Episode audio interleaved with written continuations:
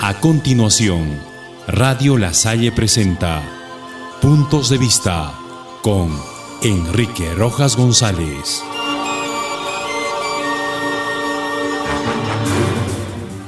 ¿Qué tal amigos?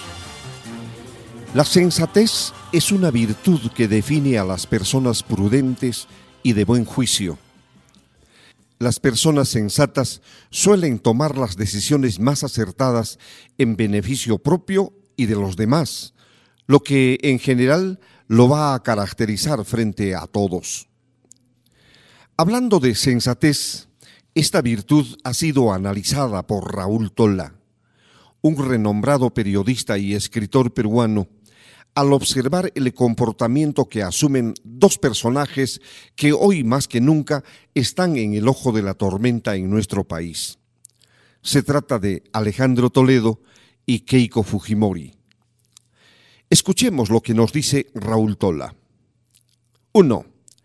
Si Alejandro Toledo no fuera un mentiroso compulsivo, que vive los momentos finales de un triste proceso de degradación que lo ha llevado a creerse sus propias mentiras, a culpar a los demás de sus actuales desgracias y quizá a pensar que merecía los millonarios sobornos que recibió de Jorge Barata, descubriría que solo le queda una salida si de veras quisiera evitarse las durísimas condiciones penitenciarias que le ha tocado padecer los últimos dos meses en el pabellón de máxima seguridad de la cárcel de Santa Rita de Dublín, nido de temibles pandilleros vinculados a los Border Brothers, a los Maras Salvatruchas o la mafia mexicana, donde puede comunicarse con el exterior por Skype con escasos minutos de patio cada día, Toledo tomaría la única decisión sensata que le queda.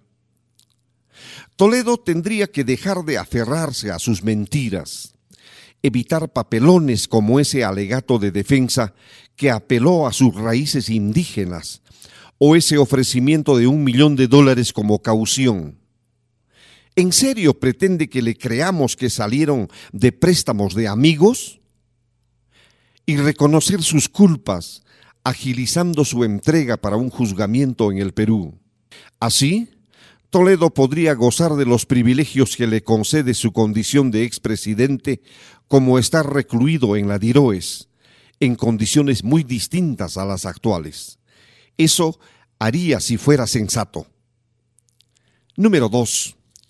Si Keiko Fujimori tuviera instinto político, si dejara de oír al entorno de sobones y mediocres que la rodean, si apagara sus ganas de venganza por las elecciones presidenciales perdidas, si de una vez por todas entendiera que no es verdad que en el 2016 hubo fraude, si descubriera que hay formas de actuar distintas a la prepotencia y el avasallamiento, escogería el camino que más la favorece.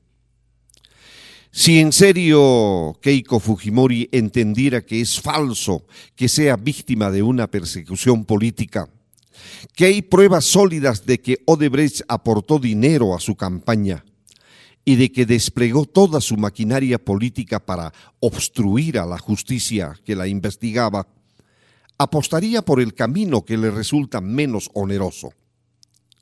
Keiko Fujimori aceptaría el adelanto de elecciones, Así se presentaría como la estadista que acabó con el enfrentamiento entre el Ejecutivo y el Legislativo y se evitaría el desgaste que supone ser señalada como la responsable de todas las barbaridades de su bancada, algo que se estiraría hasta el 2021 si no aceptara la propuesta de Martín Vizcarra.